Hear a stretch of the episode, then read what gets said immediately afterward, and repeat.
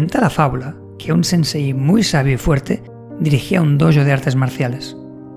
Era conocido por su poder, pero sobre todo por su templanza. Enseñaba a un grupo de alumnos mucho más que un arte marcial. Les enseñaba una filosofía de vida.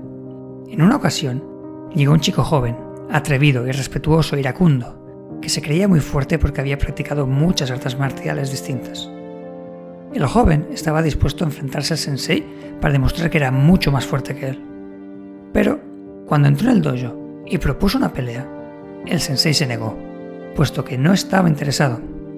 El joven, visiblemente molesto, empezó a increparle y faltarle el respeto. Le llamó cobarde, le llamó gallina, pero nada de eso funcionó.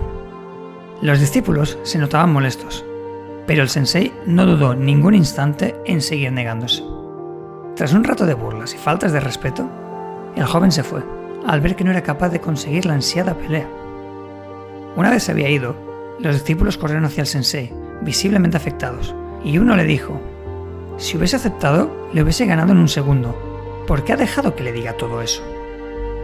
Y el sensei le contestó, si te hago un regalo, pero tú no lo aceptas, ¿verdad que sigue siendo mío? Pues lo mismo pasa con las ofensas. Si acepto esas ofensas pasan a ser mías, pero yo no quería ese regalo. La moraleja de esta fábula es muy sencilla. Tú decides si aceptas las ofensas que los demás te hacen.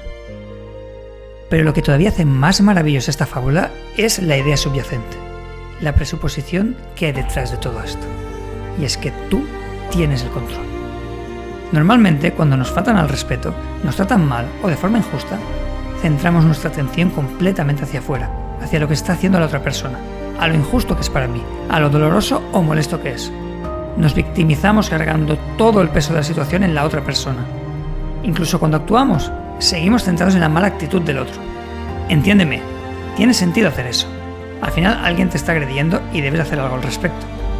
El problema reside en que te centras en el acto injusto que te ha acontecido y no en la respuesta que puedes dar para estar alineado contigo y tus valores.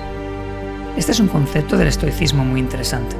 En cada situación que te suceda, siempre tienes poder siempre tienes la capacidad de centrarte en ti, en cómo quieres responder para que la situación fluctúe de la forma que tú quieres, o por lo menos para estar lo mejor posible contigo ante tal circunstancia. Por supuesto que vas a encontrar adversidades, situaciones molestas e injustas, pero siempre tienes ese poder, esa capacidad en ti. Lo maravilloso de la mente humana es que puedes ver las circunstancias desde distintas perspectivas y distintos ángulos. Lo que vives como una injusticia lo es porque tú decides verlo así. Aunque tengas razón y sea injusto, si esa perspectiva no te ayuda, ¿por qué no tomar otra?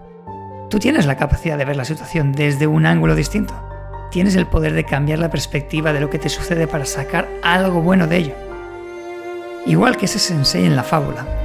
Él se podría haber sentido maltratado, se podría haber sentido insultado, tenía todo el derecho a enfadarse y dirigir su ira hacia ese joven. Pero él decidió que ese no era el camino que quería tomar. Escogió otro camino, tomó una perspectiva distinta. Desde su visión, esa actitud desagradable no tenía nada que ver con él y no tenía intención alguna de quedarse con esa mala energía. Ese punto de vista le permitió mantenerse tranquilo y en calma ante una situación realmente desagradable. Y ahora te pregunto a ti, ¿cómo cambiaría tu vida si fueras capaz de tomar esta actitud de manera constante? Piensa en cómo tiendes a quedarte con esa sensación negativa. Te quedas con esa energía negativa y te la llevas el resto del día, incluso el resto de la semana. Aceptas el regalo que está lleno de malestar y te lo cargas encima. Y luego culpas al otro por haberte dado el regalo. No lo aceptes. No permitas que te llegue. Y si te llega, suéltalo cuanto antes. La vida es un 10% lo que te pasa y un 90% lo que haces con lo que te pasa. Sé como ese sensei y decide cómo quieres responder ante la vida. Verás cómo así empiezas a construir una vida con sentido y significado para ti.